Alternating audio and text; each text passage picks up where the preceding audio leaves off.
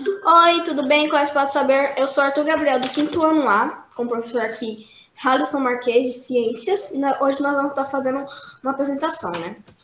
Hoje o nosso convidado é a Letícia Montenegro, graduanda em Nutrição na Universidade Federal de Mato Grosso, pós-graduanda em Nutrição Hospitalar, pesquisadora no projeto de pesquisa Vigilância do Câncer e Fatores Associados presidente da Liga Acadêmica de Oncologia da Faculdade de Medicina da UFMT.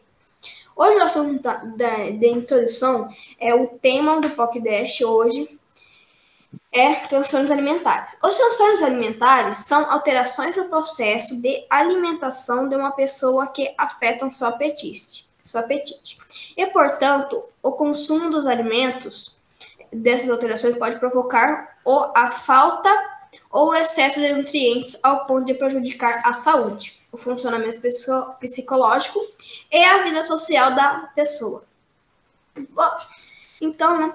Boa tarde, eu sou a Luna Gabriel Pinto A, como eu já falei, vamos entrevistar a senhora Letícia, a senhora Letícia Montenegro, para falarmos sobre transtornos alimentares, pois é uma ajuda sempre importante quando os primeiros sinais começam a aparecer.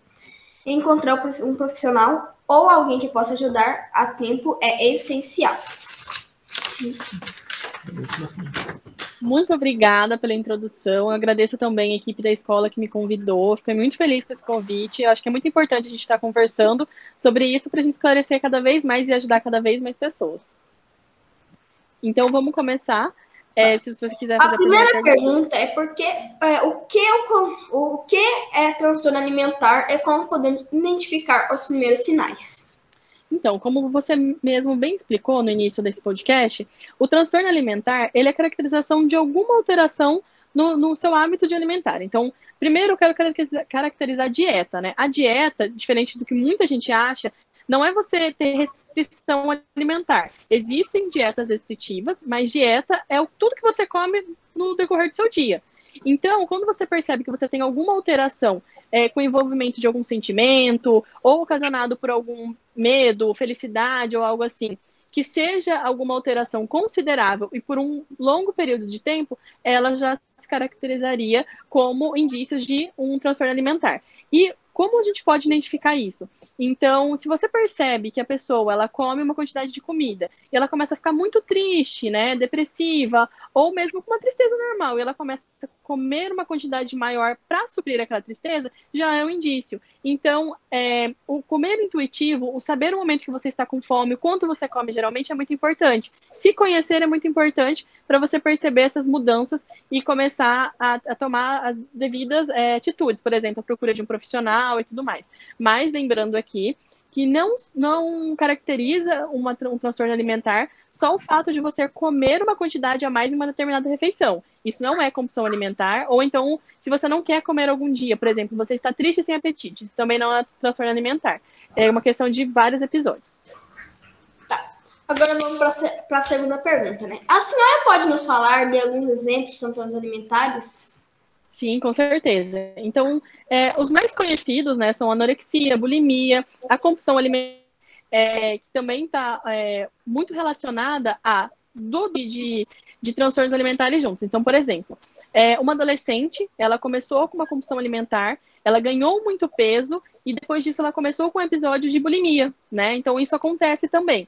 É, a questão também da vigorexia, e aí a vigorexia eu quero trazer que é bem interessante, que ela está associada é, a uma questão do corpo, né? Então, é, você quer ter um corpo que esteja dentro de um padrão e você faz de tudo para que você esteja naquilo, mas não é um padrão é, normal, é algo no sentido de você estar tá com uma obsessão mesmo por aquele padrão de corpo musculoso, é, que acontece muito por motivação por redes sociais, né? Então as pessoas veem aquilo, às vezes elas não consideram que a pessoa usou Photoshop, que a pessoa tomou outros tipos de remédio, entendeu?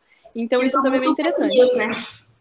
Exatamente. E também tem uma questão também, é, que é a questão da ortorexia, que é comer muito saudável. Então, hoje em dia, é muito comum as pessoas, como eu disse, associarem é, a dietas restritivas. Então, eu só posso comer é, X alimento que é saudável, que faz bem. Então não é assim. A gente sabe que um brigadeiro é gostoso, a gente sabe que um doce é gostoso. E aí a gente entra naquela questão do comer afetivo. Então, poxa, se a sua avó no final do ano fez uma sobremesa no Natal, Será que é saudável mesmo você deixar de comer essa sobremesa só por conta de uma questão de estética, só por conta de questão de um emagrecimento? Um alimento sozinho, ele não vai te engordar, assim como um Primeiramente, sozinho, que eu não conseguiria, e segundamente, que isso daí né, eu tô nem aí, porque eu não engordo mesmo, né? Exatamente. Então, assim, eu acho que é bem importante a gente lembrar disso, que o alimento, ele é acima de uma fonte de nutrientes, ele é afeto. Então, óbvio que, como eu disse, você não pode colocar todos os seus sentimentos nos alimentos, mas o alimento também traz aconchego, traz carinho, traz amor. Então, um dia dos namorados, né, que a gente teve recentemente, a pessoa leva um chocolate. É, né? os.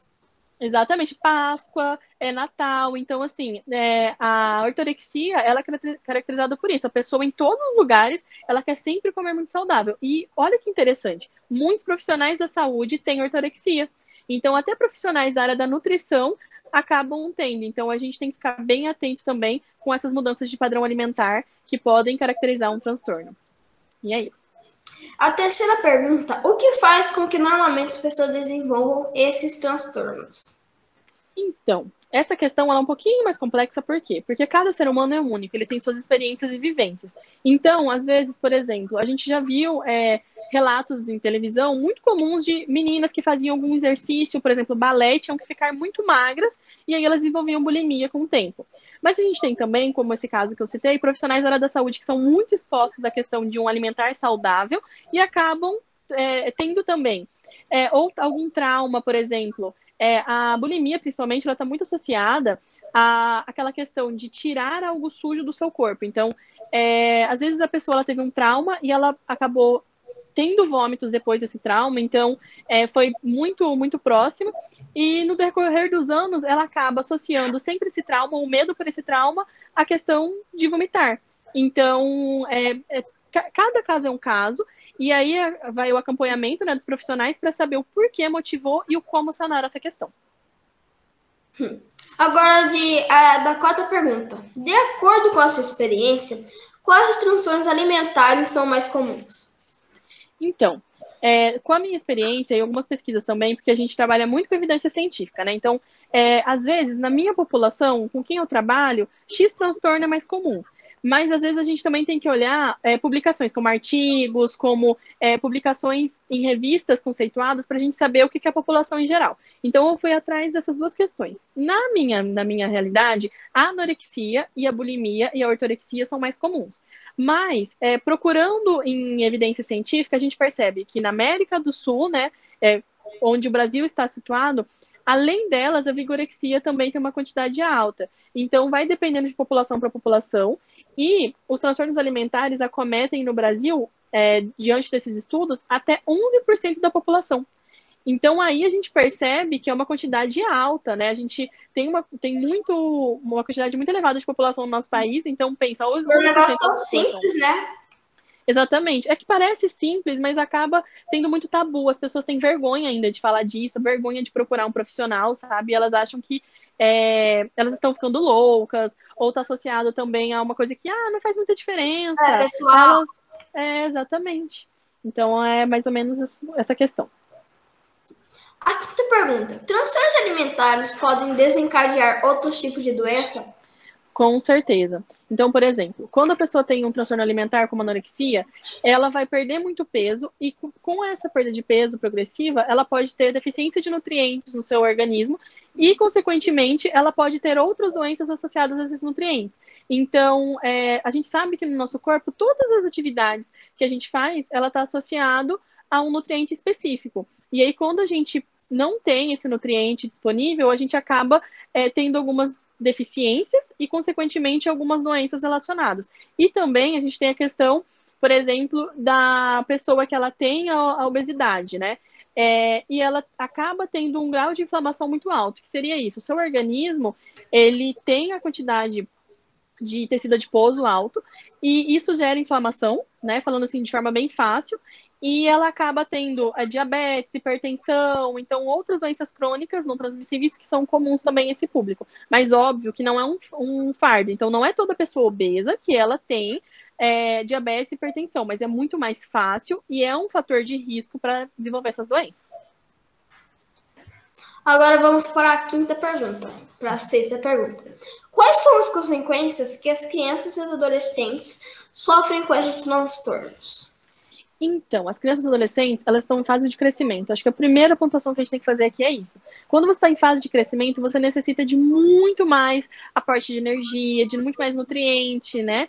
Então, quando você tem essa deficiência, você pode ter um, um, é, um, prejuízo no crescimento dessa criança, então ela não vai ter uma estatura adequada. Você pode ter prejuízo na, na cognição dessa criança, então ela não vai conseguir ter tanta atenção nas aulas, aprender tão bem, sabe? E, assim, até a questão de você ter restrição de alimento também afeta numa probabilidade de ter obesidade é, na vida adulta. Então, olha que exemplo interessante.